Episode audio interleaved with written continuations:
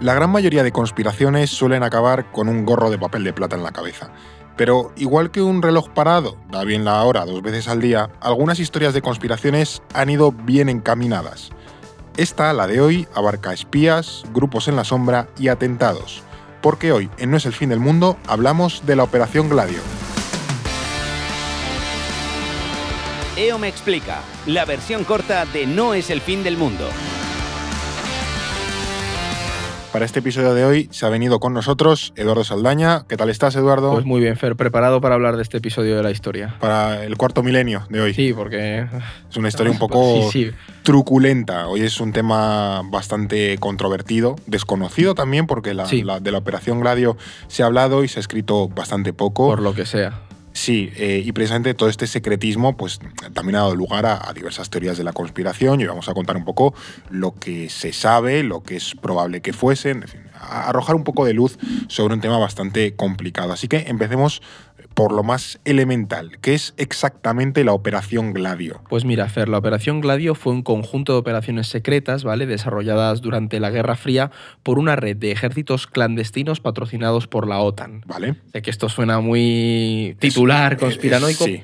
Pero bueno, esta red, conocida como Stay Behind, es decir, quedarse detrás, si lo traducimos literalmente, abarcaba desde una serie de organizaciones paraestatales que tenían como, como objetivo evitar la propagación del comunismo por Europa Occidental, a incluso grupos o individuos de extrema derecha alrededor de, de mm. todo el continente europeo. ¿vale? En un principio, Gladio era el nombre en clave que se usaba para la rama italiana de esta red, que es la que al final le dio el nombre a toda esta operación de, de Stay Behind. Sin embargo, su uso se ha acabado extendiendo también pues, para referirse al resto de países europeos. La red Stay Behind se concibió inicialmente para preparar una resistencia interna dentro de los países de Europa Occidental ante un posible ataque del Pacto de Varsovia, que era la alianza militar del bloque comunista de, la Unión Soviética. ¿vale? O sea, que, por, así decirlo era una especie de, ejércitos secretos, por así decirlo, que se quedaban eh, latentes esperando como la activación para, sí la Unión Soviética o los países comunistas invadían la parte occidental grupos de Europa. paramilitares, grupos de espías, de un poco la, resistencia, ¿no? Básicamente, la resistencia anticomunista. Sin embargo, estos ejércitos clandestinos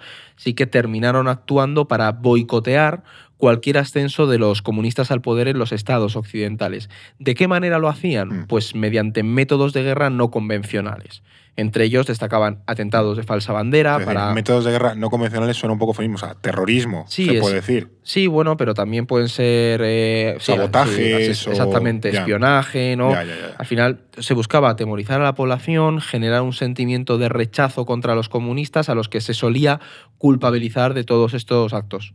¿Y cómo surge esta idea de la operación Gladio? Bueno, tú lo has apuntado antes, la, OTAN y demás, y luego también, no ya solo cómo surge, sino por qué surge, cuál es la motivación que lleva a, montar todo este aparataje. Pues se constituyó en los años 50, sin embargo, según la investigación que realizó el Parlamento belga sobre el tema, la idea de crear ejércitos anticomunistas clandestinos en Europa Occidental se concibió incluso antes de la propia fundación de la OTAN en el 49. Pongámonos en contexto, ¿vale? Estamos en el final de la Segunda Guerra Mundial. Año 45, sí. La Unión Soviética gozaba de mucha popularidad entre la población pública europea, que esto parece que se nos ha olvidado con la influencia de, Hollywood, pero la población europea mm, estaba bastante a favor de la URSS por el, papel.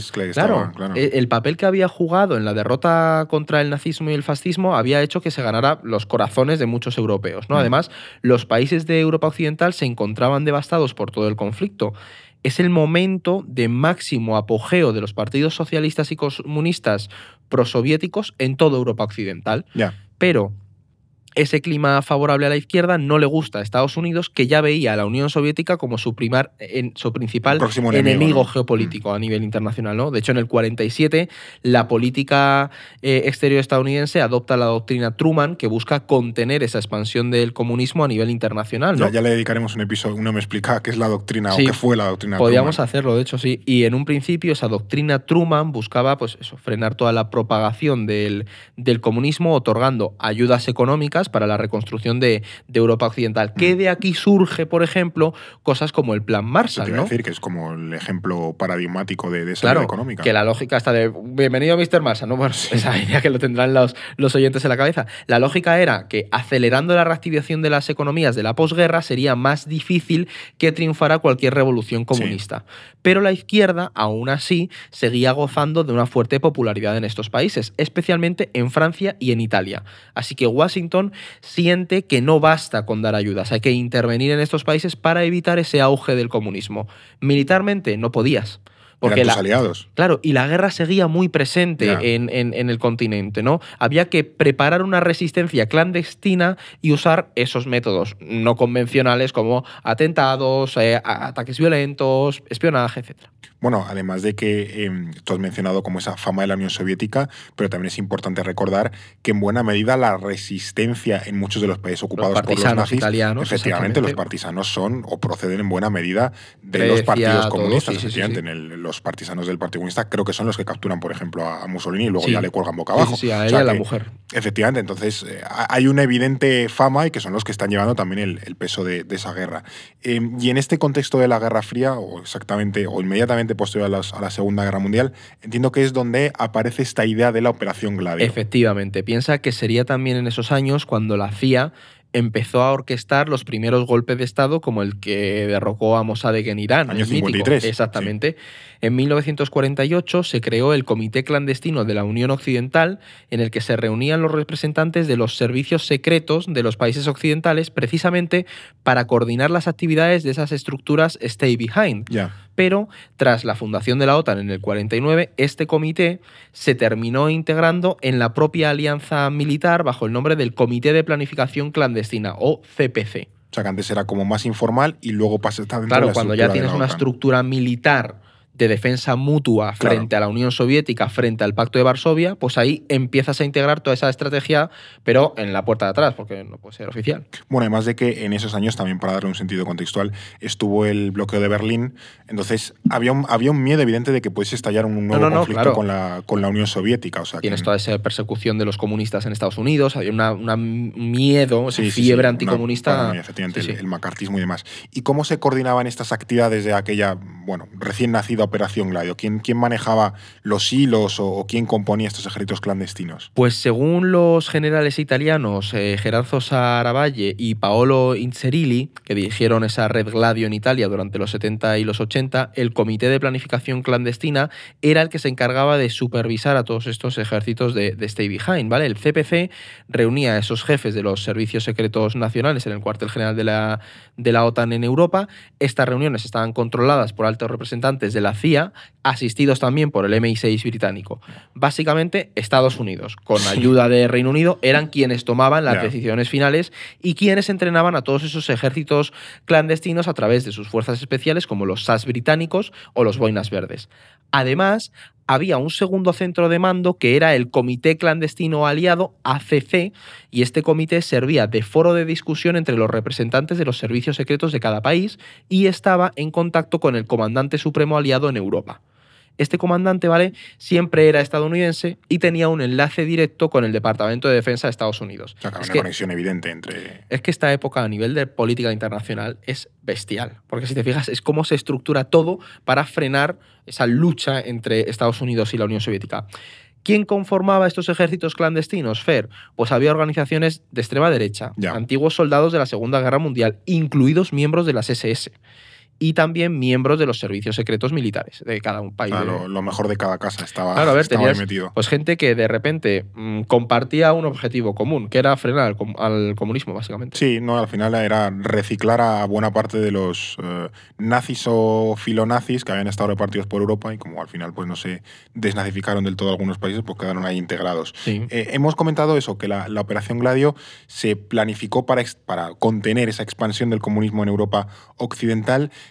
em, pero no sé hasta qué punto actuaron o si se llegaron a utilizar esos ejércitos clandestinos, porque claro, ningún país llegó a acabar en la órbita comunista, Pues, ningún país occidental. Es difícil saberlo con certeza, Fer, porque las fuentes primarias sobre la operación Gladio son mínimas, Ya. como decíamos al principio, evidentemente, ¿no? Pensemos que la OTAN, la CIA, el MI6 todavía siguen negando la existencia de la operación. Ya. Hasta ahora uno de los pocos estudios que tenemos sobre el tema es el libro Los ejércitos secretos de la OTAN de Daniele Ganser y según Ganser existen indicios de que la red Gladio operó en un total de 15 países europeos, entre ellos España también. Vale. ¿eh? Este autor sugiere que Gladio pudo estar detrás, por ejemplo, del golpe de Estado militar en Grecia en el 67 o del asesinato del primer ministro socialista de Suecia, Olof Palme, en el 86. Sin embargo, esto nunca se ha podido llegar a probar, ¿vale? Pero sin duda, el país en el que la operación Gladio se desarrolló con más intensidad fue Italia. Y por, o sea, lo hemos esbozado Claro. con el tema de los comunistas, pero ¿por qué Italia? ¿Por qué fue precisamente allí? Pues por lo que hemos dejado caer de los partisanos, Ya. Italia era el país de Europa Occidental que contaba con el Partido Comunista más fuerte. Sí. Tras la Segunda Guerra Mundial, el, el PCI, el Partido Comunista Italiano, se convirtió en la principal fuerza de la oposición a la, a la democracia cristiana. Sí. ¿no? De hecho, tal era el riesgo de que los comunistas alcanzaran el poder que en las elecciones del 48 Estados Unidos y el Vaticano interfirieron directamente en los comicios para evitarlo. Ah, metieron, metieron Claro, mano ahí. Washington amenazó con cortar las ayudas del Plan Marshall si ganaba el Frente de Izquierdas y la recién creada CIA financió las campañas anticomunistas en ese periodo. Incluso llegó a orquestar una operación en la que los italoamericanos enviaban a sus familiares cartas a Italia advirtiéndole de los peligros del votar al Partido Comunista Italiano. O sea, una bestialidad la, la conspiración. Sí, hecho, pero me- metiendo miedo ya. Sí, sí, la CIA tiene bastante operaciones un poco locas que hizo durante la Guerra Fría. Durante décadas, al final en Italia, ¿vale? La posibilidad de que los comunistas llegaran al poder se mantuvo latente. Mm. Pero eso cambió sobre todo a finales de los 60. Por un lado, el mayo de 68 francés hizo que la izquierda volviera a coger fuerzas en Europa. Al mismo tiempo, la delicada situación económica de Italia provocó que se expandiera una ola de huelgas sindicales por todo el país. De nuevo, aparecía la amenaza muchísimo más eh, tangible de un gobierno del Partido Comunista Italiano. En ese contexto de crisis económica, violencia callejera, polarización social, era ideal para poner en marcha la Operación Gladio porque se venían, ve- ve- se venían venir un, un Un gobierno comunista, exactamente. Sí, además eh, es un poco una derivada, pero al final el miedo a un, eh, a un empoderamiento de los socialistas y los comunistas es, al menos en Italia, uno de los factores que explican el auge de, de Mussolini. O sea que Sí. ese miedo ya precisamente en Italia había traído eh, opciones o, o políticas bastante eh, oscuras. Pero de, de qué manera intentó la red Gladio o la operación Gladio influir en, en Italia? En que Pues- no llegasen al, al poder los comunistas en Italia. Muy sencillo, Fer. Eh, Gladio aplicó lo que hoy se conoce como la estrategia de la tensión. ¿En qué consiste esto? Sí. Pues en lo que comentábamos al principio, terroristas de extrema derecha perpetraron atentados que después se le atribuían a la extrema izquierda. O sea, la falsa bandera Eh, de libro. Exactamente, se generaba ahí un clima de miedo que alimentaba el rechazo a los comunistas y la presión estatal también hacia los activistas de izquierdas. Ya. El primero de estos ataques de falsa bandera se produjo en diciembre del 69 en la Piazza de la Fontana de Milán. Las autoridades ¿vale? incriminaron a un grupo de anarquistas, aunque luego se demostró que ellos no lo habían No cometido. ¿no?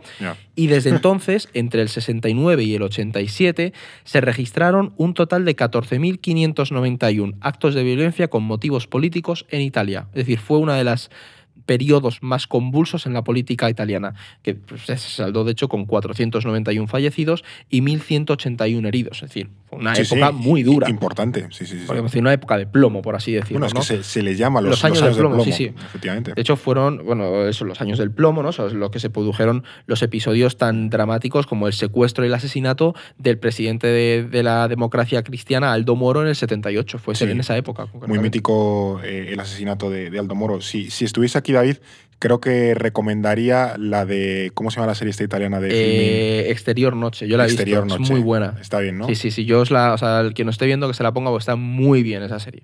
Creo que hay otra, ha- hablo de, de memoria porque la vi hace muchos años, pero es otra serie que se llama Roma Criminal. Yo esta no la he visto. Es una serie italiana, romanzo criminale, eh, fantástica. O sea Pues que la de Aldo Moro es, eh, yo la recomiendo. sí, Esta sí. es más nueva. Pero bueno, eso, lo, hemos estado hablando de, de Exterior eh, Noche, está en, está en filming, ¿no? Sí, para, sí, quien, para quien quiera verla. Pero volviendo al tema, también por qué, por qué se querían cargar a Aldo Moro, porque eso es, un, es, un, es muy traumático, efectivamente, es muy traumático para, para Italia. ¿Y qué relación tenía este crimen con esa operación Gladio? Pues el tema es que durante su etapa como primer ministro, entre el 74 y el 76, Aldo Moro había defendido la idea del compromiso histórico entre la democracia cristiana y el Partido Comunista, ¿vale? El compromiso histórico era una propuesta del líder del Partido Comunista, Enrico Berlinguer, que abogaba por la cooperación entre los dos principales partidos del país, es decir, darse la mano los unos a los O sea, otros por el bien de Italia. No fomentar esa estrategia de la tensión que eh, Es- buscaba la operación Gladio. Eso es. Ya. ¿Qué pasa? Que ante el crecimiento del Partido Comunista, Moro creía que la mejor manera de evitar el triunfo del PCI era establecer algún tipo de colaboración parlamentaria entre el gobierno democristiano y los comunistas. Ya. Pero esa idea no gustaba en Estados Unidos. No, claro. No querían ni oír hablar de la colaboración con el Partido Comunista. De hecho, Ah. según la viuda de Moro, el secretario de Estado estadounidense Henry Kissinger llegó a amenazar a su marido con pagar lo más caro de Salvador Allende, que todos sabemos lo que le ocurrió Claro. Que había sido de hecho asesinado en el golpe de Estado que aupó a Pinochet al poder en Chile en el 73. Pues imagínate, para que Kissinger te diga eso, tienes que decir, vale, me va a caer aquí Claro, la del y un precio más caro que Allende, al que mataron o se Abierta- suicidó, pues sí, bueno. eh, bueno, es que no, no hay otra salida. Pues el tema es que justo la mañana, volviendo a, a Aldo Moro, justo la mañana en la que se iba a formalizar ese compromiso histórico en el Parlamento, Moro fue secuestrado por las Brigadas Rojas, que eran una organización terrorista de naturaleza comunista opuesta a ese programa reformador que ofrecía el Partido Comunista Italiano. Y tras casi 55 días, que de hecho en la serie se cuentan muy bien, Moro apareció asesinado en el maletero de un coche. Mm. Aunque la autoría de las Brigadas Rojas está fuera de toda duda, es decir, nadie lo pone, lo pone en duda que esto fuera así, sí. sí que se ha especulado mucho sobre el papel que pudieron desempeñar servicios de inteligencia italianos o la propia CIA en el magnicidio, filtrando información y facilitando toda esa inteligencia para que se llevara a cabo el secuestro de Aldo Moro. Ya, que en definitiva a esta red Gladio o a la le- CIA le venía bien que Aldo Moro desapareciese A lo mejor estabas al tanto de que se iba a cometer o que había alguien planificándolo y tú pues le diste el empujito o la o no hiciste nada por evitarlo. Ya, claro. Sí, que, no- que no, era, no era un asesinato hecho por la CIA, pero que indirectamente lo, lo permitieron o lo facilitaron, pues eh, sí que pudo, pudo estar en ese, en ese caso. Bueno, es un, eh, un caso con muchas incógnitas eh, sin resolver. Hace poco, además, también fue el aniversario del asesinato de, de Kennedy, por ejemplo. También se ha especulado mucho si, si la CIA o Hay el muchas teorías ahí, sí. efectivamente estaban detrás de ello. Bueno, también en el caso de Aldo Moro se acusó al, al gobierno italiano de, hacer- de no hacer lo suficiente por encontrarlo, de que la mayoría de las cartas escritas por, por Aldo Moro eh, en cautiverio desapareciesen. Bueno, eh, había mucho secretismo. Eh, y también me pregunto cómo se acabó sabiendo que había una cosa que se llamaba Operación Gladio o Red Gladio. Pues fue gracias a un juez italiano, Felice Casson, que en el 84 reabrió un caso sobre un atentado coche bomba que se le había atribuido a las Brigadas Rojas en el 72.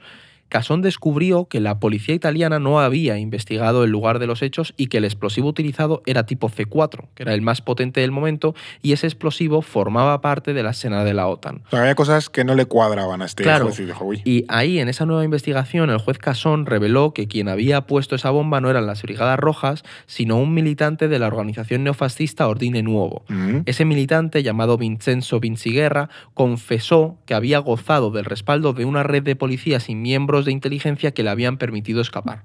Entonces el escándalo se hizo tan grande que el propio Senado italiano creó una comisión para investigar todos los atentados en 1988 y las revelaciones salpicaron hasta el primer ministro italiano, Giulio Andreotti, el sí, mítico, Andreotti, sí, sí. Que se vio obligado a reconocer ante el Senado la existencia de unos ejércitos clandestinos coordinados por la OTAN. Y de hecho, incluso Andreotti terminó confesando que la estructura de Gladio todavía seguía vigente en ese momento. O sea, que encontraron el inicio del hilo, empezaron a tirar Claro, y dijeron, y que "Madre no estamos que hablando aquí". que sean cuatro chalaos que están con papel de plata diciendo no, es que Andreotti confesó esto y dijo, efectivamente, había una red Claro, clandestina. como, como primer ministro de Italia, que todo esto él estaba al tanto, eso, que es lo que tú has contado, ¿no? Que estos se reunían en, en Claro. Bruselas, en el cuartel general de la OTAN, y entonces estaba decidido en la, en la estructura de, de la OTAN. Y, y con esto, ¿qué ocurrió? O sea, ¿trascendió más allá de Italia? ¿Hubo, no sé, más investigaciones? No, No, no mucho más, Fer. O sea, piensa que la declaración de Andreotti ante el Senado se produjo el 3 de agosto de 1990. ¿Y recuerdas que había sucedido un día antes de esa declaración de Andreotti? No, porque tampoco había nacido. Fer. o sea. Pues que el ejército iraquí había invadido Kuwait. Ah, Pero claro, ya, había otras prioridades. Estados Unidos, en coalición con varios países occidentales y de Oriente Próximo, estaba a punto de realizar su mayor operación militar desde el final de la Segunda Guerra Mundial. Ese inicio de la guerra del Golfo tapó completamente la declaración. ¿no? En medio del. Pues, te puedes imaginar que pasó desapercibida. La sí, sí, sí. A ver, eh, lógico por otro lado, que fue bastante gordo la invasión de, Cuba. Pero sin embargo, el escándalo de, de, Gladio sí que llegó hasta la Unión Europea, que por entonces era esa comunidad económica europea, y en noviembre de 1990 el Parlamento Europeo adoptó una resolución en la que instaba a sus 12 miembros del momento a elaborar comisiones parlamentarias para investigar la existencia y el alcance de, estos ejércitos secretos en sus países. ¿no? Mm. Y hasta hoy solo hay tres países que han desarrollado estas investigaciones, Bélgica, Italia y Suiza. Y bueno, no se sabe, no, han llegado a más conclusiones. No, en Bélgica, como hemos dicho, sí que avanzaron las investigaciones, hubo revelaciones de que, de que había habido esos ejércitos, pero no se ha llegado nunca a saber hasta dónde llegaron. La única fuente fiable realmente la tenemos en el caso italiano, que es el más significativo. Bueno, yo creo que hemos hecho un, repaso breve, pero bueno, son muy ilustrativos, son un asunto que no es, no es muy conocido. la punta de iceberg de operaciones de la Guerra Fría, que claro. merece a saber si nos enteramos algún día de todo lo que, lo que ocurrió en esa época. Tú compras un, una alfombrillita para la ducha de no resbalarte. no vaya a ser que me resbale varias veces y me golpee varias veces en la cabeza, ¿no? Efectivamente. Y luego. Voy a tener a alguien que pruebe la. Dentro de una bolsa de deporte. Dentro de una bolsa de deporte. Que no te lo en la ducha dentro de una bolsa de deporte. Pero bueno, se, se suicidó el maletero del coche con varias puñaladas. Hay que, hay que tener cuidado con esas cosas. No, bueno, es, es, broma. No, no, tiene por qué pasarnos nada. No tengo pensado suicidarme. Efectivamente. que quede constancia por si acaso. No, bueno, que muchas gracias, Edu, por todas estas claves. A ti, Fernando. Y a ti que nos o nos ves a través de YouTube, eh, te recordamos que nos sigas, que nos pongas estrellitas o likes o lo que sea que se lleve en las redes de la que nos escuchas. Y nosotros aquí te esperaremos, si Dios quiere, en otros episodios de No es el fin del mundo. EO me explica, en No es el fin del mundo, un podcast para comprender en 10 minutos las ideas y conceptos que mueven la realidad internacional.